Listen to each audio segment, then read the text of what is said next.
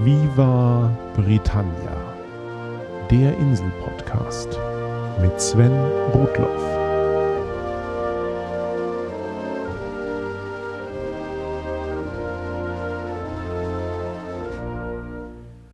Herzlich willkommen zu Folge 23 von Viva Britannia, dem Podcast über Großbritannien und die Briten.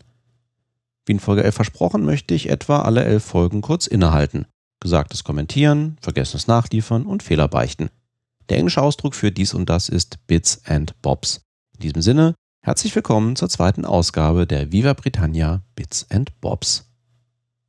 Die erste Korrektur betrifft schon diese Folge selbst. Eigentlich sollten die Viva Britannia Episoden mit einer Schnapszahl die Bits und Bobs folgen werden, aber irgendwie hat mich das Ganze hin und her mit Dr. Who und der Alt- und Neufolge aus dem Tritt gebracht. Daher also, wie Hörer Tim S. bei Erscheinen von Folge 22 gleich anmerkte, ja, ich bin eine Folge zu spät dran. Aber 23 ist ja auch eine schöne Zahl. Eine sehr schöne sogar. Viele Grüße an Sebastian Bartoschek, Tim Pritlove und andere Discordianer. Apropos Hörerfeedback. Thomas hat mich durch eine Anmerkung im Viva Britannia Blog dazu gebracht, meine Aussprache des englischen Worts Pudding zu prüfen. Ich neige dazu, es Pudding auszusprechen. Aber tatsächlich scheine ich mir da eine seltene Variante angewöhnt zu haben. Die ordentliche englische Aussprache dieser Speisekategorie ist wie im Deutschen Pudding.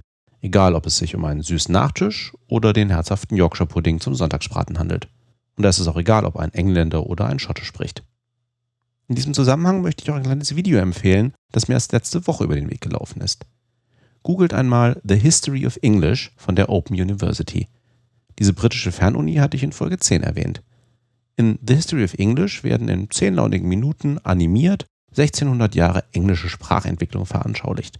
Vor allem, welche Bevölkerungswellen welche Worte und Redewendungen mitbrachten. Da lohnt sich auch wiederholtes Anschauen und Zuhören. Zum Thema von Folge 10, Schule und Arbeiten, sind mir im Nachhinein auch noch drei Details eingefallen, die ich eigentlich immer wieder als Unterschiede zu Deutschland zitiere. Da wären zum einen die akademischen Titel. Die sind im Angelsächsischen üblicherweise dem Namen nachgestellt, im Deutschen sprechen wir ja, wenn überhaupt, vom Diplompsychologen Sven Rudloff oder von Dr. Rudloff. Das wäre dann aber leider nicht ich, sondern zum Beispiel meine Ex-Frau. Titel werden also in der Regel vor dem Namen genannt. Im Englischen ist es üblich, Titel in Visitenkarten und Lebensläufen nachzustellen. Also als Sven Rudloff, MA oder Sven Rudloff, PhD.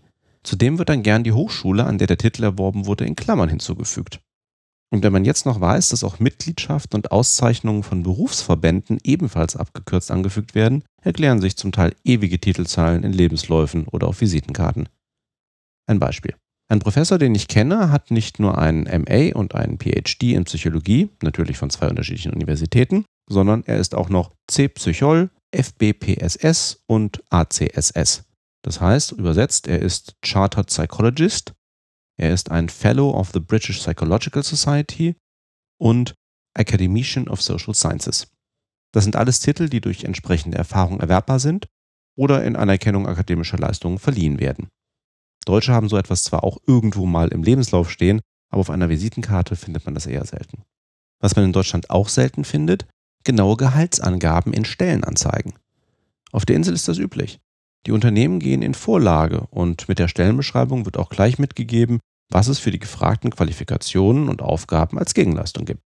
Die Gehaltssysteme in Unternehmen sind sehr transparent und es scheint Briten auch nicht viel auszumachen, über ihr Einkommen zu reden.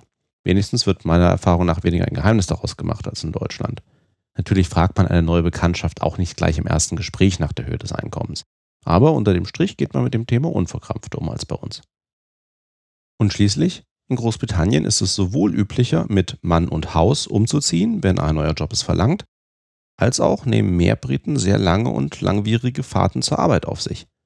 Ich hatte ja bereits zum Thema Wohnen erwähnt, dass es zumindest vor der Immobilienkrise üblich war, Häuser eher zu kaufen als zu mieten und sie im Bedarfsfall wieder zu verkaufen und an der neuen Arbeitsstätte ein neues Haus zu erwerben. Gleichzeitig sind es vor allem Pendler nach London hinein gewohnt, auch zwei Stunden und mehr morgens und abends auf sich zu nehmen, um mit öffentlichen Verkehrsmitteln ins Büro zu kommen. Nur so weit außerhalb der Innenstadt steht das Gehalt für viele dann wieder in einem gesunden Verhältnis zu den Wohnraumkosten. Aber selbst außerhalb Londons ist eine Stunde oder mehr im Auto für den Weg zur Arbeit in der Tagesordnung. Und wie ich in der allerersten Folge zum Thema Autofahren erwähnt hatte, wirken die britischen Straßen teils voller und stressiger als in Deutschland. Vielleicht machen die Briten das deshalb mit einer gewissen Gelassenheit der eigenen Arbeit gegenüber wieder wett, denn anders wäre das wohl nicht zu verkraften. Oder die britische Gelassenheit liegt an den umfangreichen sportlichen Betätigungen der Insulaner. In Folge 12 hatte ich bereits erwähnt, dass die Briten gerne zur Unterstützung von karitativen Zwecken sportliche Herausforderungen auf sich nehmen. In den meisten Fällen haben diese, aufgrund der geografischen Gegebenheiten, etwas mit Wandern oder Laufen zu tun. Besonders bekannt ist die sogenannte Three Peaks Challenge. Hierbei gilt es, die drei höchsten Berge von England, Wales und Schottland innerhalb von 24 Stunden zu besteigen. Hierfür braucht es zwar keine alpine Ausrüstung, aber zum Beispiel braucht man allein aufgrund der Entfernung zwischen den drei Erhebungen einen designierten Fahrer. Die typische Fahrzeit zwischen den drei Bergen ist 11 Stunden und die restlichen 13 Stunden hat man dann für die Auf- und Abstiege. Und wenigstens einen der drei Berge muss man im Dunkeln besteigen. Die drei fraglichen Hügel sind im Übrigen Ben Nevis in Schottland mit 1344 Metern, der Snowdon in Wales mit 1085 Metern und Scawfell Pike in England mit 978 Metern. Wenn man aber nicht ganz so verrückt ist, kann man die drei Berge auch über drei Tage hinweg besteigen. Dann hat man wenigstens Gelegenheit, noch ein wenig von der jeweiligen Gegend zu genießen. Viel Gegend bekommt man auch bei der Challenge zu sehen, die ich selbst letztes Jahr im Sommer auf mich genommen habe. Ich bin den West Highland Way gewandert, den wohl bekanntesten Fernwanderweg der Insel. Er beginnt im schottischen Flachland in einem nördlichen Vorort von Glasgow und führt an Loch Lomond vorbei auf einer Strecke von 154 Kilometern bis in die Highlands. Er endet in Fort William, unweit des bereits erwähnten Ben Nevis, dem höchsten Berg Schottlands. Den muss man für den West Highland Way allerdings nicht besteigen, auch wenn das einige im Anschluss an die Tour auch noch tun. Ich habe mir den Weg in gemütlichen sieben Tagen erwandert. Zwischen fünf und acht Tagen ist das übliche Maß, je nach persönlicher Fitness und Anspruch. Es wird geschätzt, dass pro Jahr etwa 50.000 Wanderer diese Strecke zurücklegen. Sie ist sehr gut ausgeschildert und bietet wirklich viel unterschiedliche Landschaft und gute Unterkünfte auf dem Weg. Ich habe Deutsche, Franzosen, Briten und Belgier auf dem Weg getroffen und natürlich auch einen schottischen Fitnessclub-Besitzer, der die gesamte Strecke innerhalb von 24 Stunden gelaufen ist, zugunsten der britischen Krebshilfe. Meine Freundin Diana hat schließlich auch noch angemerkt, dass ich bei der Aufzählung der großen britischen Sportarten eine unterschlagen hätte: das Radfahren. Immerhin hätten mit Bradley Wiggins und Chris Froome jeweils Briten die Tour de France 2012 und 2013 gewonnen. Und ihr Landsmann Mark Cavendish zählt als der zurzeit beste Sprinter, der schnellste Mann der Welt auf einem Fahrrad. Ehre, wem Ehre gebührt. Nun zu etwas vollkommen anderem. Es gibt ein paar Neuigkeiten zum englischen Königshaus und sogar zu König Richard III., der seit fast 530 Jahren tot ist. Seit Wissenschaftler die Überreste von Richard unter einem Parkplatz in der mittelenglischen Stadt Leicester gefunden haben, man höre Viva Britannia Folge 13, sind immer mehr Details ans Licht gekommen. Kürzlich zum Beispiel auch die Erkenntnis, dass der berüchtigte Herrscher mit Fadenwürmern infiziert war. Das war im Mittelalter nicht selten und auch heute trägt geschätzt jeder Sechste diesen Parasiten im Darm, wenn auch vor allem in Regionen mit schlechten sanitären Verhältnissen. Viele Infizierte leiden aber nicht wirklich in den Würmern, bei etwas Hygiene und einigermaßen Ernährung breiten sich nicht im Körper aus. Das war wohl auch bei Richard der Fall was wiederum dafür spricht, dass er für seine Zeit königlich gelebt hat. Frühere Knochenuntersuchungen hatten bereits nahegelegt, dass er eine protein- und vor allem fischreiche Ernährung genossen hat. Das war für die meisten seiner Untertanen im 15. Jahrhundert eher die Ausnahme. Nun gut, dennoch ist er, nicht zuletzt durch die Propaganda seiner Nachfolger, als Geächteter in die Geschichte eingegangen und unter einem Parkplatz geborgen worden. Das klingt auch nicht sonderlich königlich. Rest in Peace, Richard. Von einem königlichen Leichnam zu einem königlichen Neugeborenen. George heißt er also, die neue Nummer 3 in der englischen Thronfolge nach Prinz Charles und Prinz William. Genauer gesagt, seine königliche Hoheit Prinz George Alexander Louis von Cambridge. Geboren am 22. Juli und getauft am 23. Oktober, natürlich vom Erzbischof von Canterbury. Die sieben Taufpaten waren allesamt enge Freunde der Eltern und nur einer von ihnen adelig. Das nenne ich mal fortschrittlich. Im Gegensatz zu den sonstigen Umständen der Taufe. Das Taufbecken geht zurück auf die Taufe von Königin Victorias ältester Tochter im Jahr 1841. Und auch das Taufkleid des kleinen George war eine moderne Replika des Taufkleids von vor 200 Jahren. Und das verwendete Wasser stammte aus dem Jordan. Na, dann kann ja nichts mehr schiefgehen für das zukünftige Oberhaupt der anglikanischen Kirche. Noch eine kurze Korrektur zu Folge 14. Wie Hörerin Anne aus Hamburg richtig anmerkte, war die Scheidung von Lady Di und Prinz Charles bereits im Jahr 1996. Entgegen der üblichen Geflogenheiten durfte Diana damals den Titel Princess of Wales weiterführen. bis zum Jahr 1997, in dem sie bei dem berühmten Autounfall in Paris ums Leben kam. Später in der gleichen Wir Britannia-Folge habe ich das dann mit den Jahreszahlen auch tatsächlich richtig hinbekommen. Hatte ich vielleicht bei der Aufnahme von Folge 14 einen Whisky zu viel? Wie dem auch sei. Nach Folge 15 zu eben jenem Thema fragten mich einige Hörer, was ich denn eigentlich an Whisky persönlich gerne trinke. Tatsächlich gehen meine Leidenschaften in drei verschiedene Richtungen. Grundsätzlich mag ich den kräftigen Islay Single Malt. Der riecht und schmeckt gern rauchig salzig. Aber nach einigen Einsichten in die Abfüllung der Scotch Malt Whisky Society schaue ich auch gern nach Überresten der eigentlich geschlossenen schottischen Brennerei Rosebank. Die war bekannt für ihre besonders blumigen Whiskys. Ab und an findet man da noch eine Flasche. Wer mir also eine besondere Freude machen will, weiß, wo er zu suchen hat.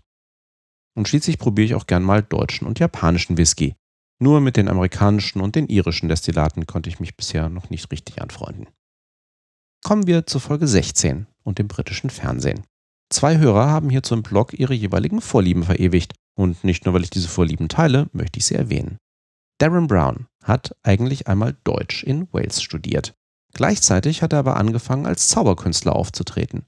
Und heute ist er der wohl bekannteste Mentalist der Insel. Mentalist heißt, die meisten seiner Kunststücke beruhen auf einer Mischung aus Psychologie, vermeintlichem Gedankenlesen, geschickter Ablenkung und klassischen Zaubertricks. Darren Brown weiß Dinge, die er nicht wissen dürfte, und er bringt Menschen dazu, das zu tun, was er will. Seine Bühnenshows, von denen ich schon zwei live erleben konnte, sind im wahrsten Sinne des Wortes ausgezeichnet. Sie räumen regelmäßig Theaterpreise ab.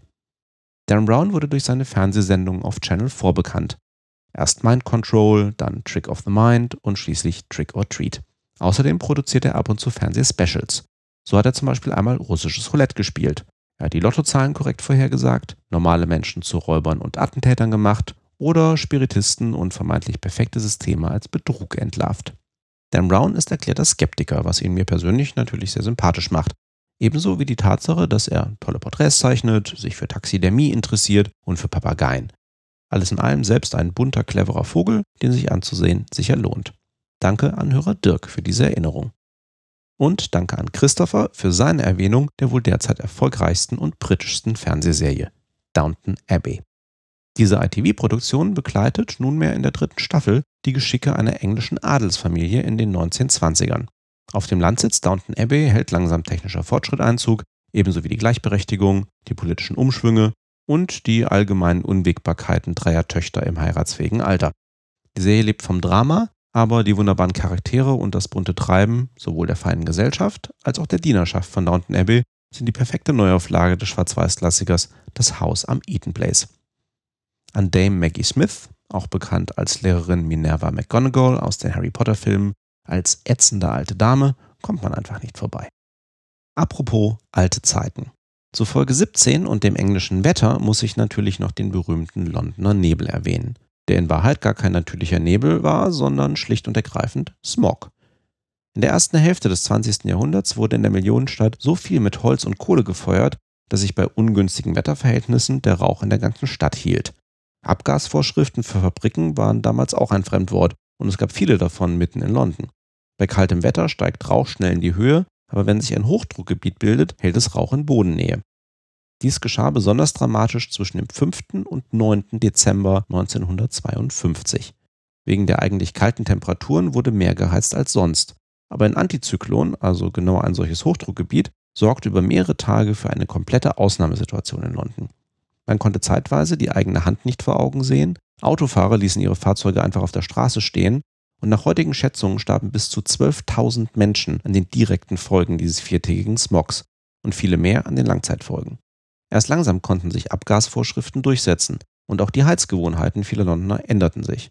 Dennoch, erst im Sommer 2012 kam es wieder zu einem Smogrekord in der Stadt, wenn auch mit deutlich weniger Todesfällen als während des Big Smog 1952. Politik kann nicht nur langweilig sein, sondern auch mal interessant bis lustig. In Folge 18 hatte ich die deutschen Freistaaten Bayern, Sachsen und Thüringen erwähnt, ohne dem Begriff Freistaat im Einzelnen nachzugehen. Ich hatte immer angenommen, dass ein Freistaat eine irgendwie geartete besondere Staatsform sei. Tatsächlich ist Freistaat nichts anderes als ein altertümlicher Begriff für eine Republik. Der Staat regiert sich frei von einem Monarchen selbst bzw. über eine Volksvertretung. Zu Zeiten der Weimarer Republik waren die meisten deutschen Flächenländer solche Freistaaten. Insofern haben es rein praktisch auch die Freistaaten Bayern, Sachsen und Thüringen nicht einfacher, aus der Bundesrepublik Deutschland auszutreten als die schnöden anderen Bundesländer. Republiken sind sie alle. Für eine amüsante Anmerkung zur britischen Politik muss ich wieder meiner radfahrbegeisterten Freundin Diana danken. Sie hat Ende September nicht nur die Folge 18 von Via Britannia, sondern auch die aktuelle Folge der WDR 5 Sendung Lebensart mit Christoph Thiemann gehört. Dort ging es um die Geschichte der sprichwörtlichen roten Linie, die man nicht überschreiten soll. Da gibt es zum einen die heroische Leistung eines schottischen Regiments im Krimkrieg, auf die dieser Ausdruck zurückgehen soll. Viel witziger finde ich aber den Hinweis, dass es im englischen Unterhaus, in dem sich Regierung und Opposition schön gegenübersetzen, auf beiden Seiten eine dünne rote Linie jeweils vor der ersten Sitzreihe gibt. Diese Linie dürfen die Parlamentarier auch bei den hitzigsten Debatten nicht überschreiten. Und wie es die Tradition so will, sind die beiden roten Linien etwa zwei Schwertlängen voneinander entfernt. Nun darf man ohnehin keine Waffen mit ins englische Parlament bringen, aber der Gedanke zählt. Debattieren dürft ihr, aber den Kragen gehen bitte nicht. Zum Thema von Folge 19, Lustiges, gibt es noch eine ganz aktuelle Meldung. Die legendäre Komikertruppe von Monty Python kommt wieder zusammen, um nächstes Jahr mit den überlebenden Mitgliedern auf der Bühne in London Neubearbeitungen klassischer Sketche und bisher Ungesehenes zu präsentieren. Die 20.000 Karten für die große O2 Arena in London waren innerhalb von 43 Sekunden ausverkauft aber die Herren geben noch ein paar weitere Termine. Wer im Juli 2014 dabei sein möchte, sollte sich dennoch sputen. Karten kosten auch offiziell gerne mehrere hundert Pfund Sterling. Kein Witz. Den Viva Britannia-Folgern auf Twitter hatte ich für diese Folge explodierende Mumien versprochen. Dazu komme ich jetzt. Okay, ich habe vielleicht ein wenig übertrieben. Pharao Tutanchamuns Mumie ist nicht wirklich explodiert, aber jüngste Untersuchungen zeigen, dass sie sich vermutlich durch unsachgemäße Einbalsamierung im Sarkophag selbst entzündet hat. Ägyptische Priester verwendeten Mischungen von Salzen, Bienenwachs, Pflanzenölen und Harzen für die Einbalsamierung. Diese eigentlich zur Desinfizierung gedachten Chemikalien können aber auch wunderbar miteinander reagieren, wenn man nicht aufpasst. Offenbar erfolgte die Einbalsamierung von Tutanchamun hastig und der Chemikalienmix sorgte für genug Hitze, dass sich der Leichnam entzündete und im Sarkophag vor sich hinkochte. So hat sich der Pharao das ewige Leben im Jenseits wohl nicht vorgestellt. Apropos Tutanchamun. Die vorhin erwähnte Fernsehserie Downton Abbey spielt in einem Herrenhaus in Yorkshire in Nordengland. Der Drehort für die Serie ist jedoch Highclere Castle in Hampshire, nur wenige Kilometer südlich von London. Und Highclere Castle ist der Familiensitz von Lord Carnarvon, dem Geldgeber der Tutanchamun-Grabung, der so kurz nach der Entdeckung verstarb. Das Schloss beherbergt auch eine ägyptische Ausstellung, die Lord Carnarvon ursprünglich zusammen mit seinem Grabungsleiter Howard Carter eingerichtet hat. Wer also einmal doppelt britische Geschichte erleben will, echte und fiktive, kann einen Trip nach Highclere Castle ja mal mit auf seinen Reiseplan packen. Aber Achtung, das Gebäude ist nur einige Tage im Jahr für die Öffentlichkeit zugänglich. Man muss sich frühzeitig um Eintrittskarten bemühen. Wer einen Besuch im kommenden Sommer plant, sollte sich dringend den Februar im Kalender anstreichen, um Online-Karten zu bestellen. Mit Fernsehen machen wir auch gleich weiter. Letztes Wochenende fand es nun statt, das 50-jährige Bestehen der Fernsehserie Doctor Who. Und mir hat die Jubiläumsfolge auch recht gut gefallen. Irgendwie kamen alle bisherigen Doktoren vor und sogar der zukünftige, der ab kommenden Jahr den Staffelstab übernehmen wird. Beziehungsweise den Schallschrauber, im Englischen Sonic Screwdriver. Nach meinem Interview mit Raphael vom WhoCast fiel mir auf, dass wir zwei der wesentlichen Elemente von Dr. Who nicht einmal namentlich erwähnt hatten. Zum einen eben diesen Schallschrauber. Ein kleines Allzweckgerät, mit dem der Doktor vor allem technische Spielereien bewirken oder Berechnungen anstellen kann. Und der nicht selten mal als Deus Ex Machina herhalten muss als überraschender, aber manchmal etwas einfallsloser Ausweg aus einer schwierigen Situation. Und dann ist da die TARDIS. Das ist die eigentliche Zeitmaschine des Doktors. Der Name steht für Time and Relative Dimension in Space.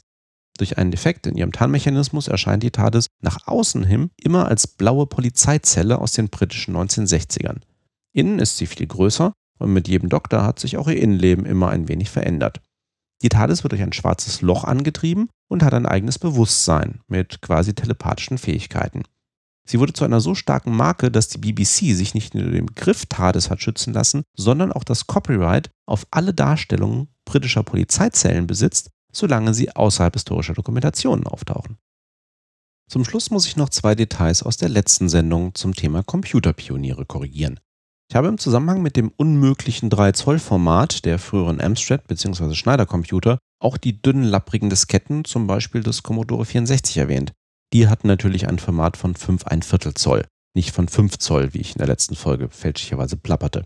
Und auf die 5 1 Viertel Zoll folgten dann die 3,5 Zoll. Bis heutzutage Disketten irgendwie ganz aus der Mode gekommen sind. Ich kann mich sogar noch daran erinnern, dass mein Vater in der mittleren Datentechnik der 1980er noch mit 8 Zoll Disketten hantierte. Heute ist ein iPad kleiner.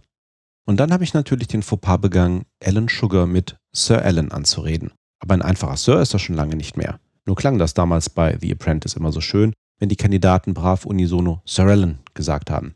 Mittlerweile ist Herr Sugar ja ein waschechter Lord und den redet man natürlich mit Lord Sugar an. Auch irgendwie putzig. Sirs werden mit dem Vor- und Lords mit dem Nachnamen betitelt. Da ist er wieder, der britische Royalismus und Titelwahn. Damit soll es für die zweite Bitzenbobs-Folge mit Korrekturen und Ergänzungen reichen. Aber wenn ihr Kommentare, Ergänzungen, Fragen oder einfach Ideen für eine neue Viva Britannia-Folge habt, lasst es mich bitte wissen. Mittlerweile habe ich schon einen ganz guten Plan für das Jahr 2014. Auch da soll es wieder um die 25 Folgen geben. Ich werde ein paar neue Formate ausprobieren, aber im Großen und Ganzen bleibt Viva Britannia so, wie ihr es kennt und offenbar mögt. Die Novemberzahlen haben alle Rekorde gebrochen und sogar iTunes hat Viva Britannia wieder ein wenig gefeatured. Wenn euch dieses kleine Projekt gefällt, empfehlt es bitte weiter. Liked es auf Facebook, bewertet es auf iTunes und, wenn ihr eine Minute übrigen könnt, schreibt eine kurze Rezension. Darüber freue ich mich sehr. Beim nächsten Mal wird es weihnachtlich. Und dann ist 2013 schon fast herum. Aber nur fast. Etwas Kleines zum Abschluss habe ich dann auch noch.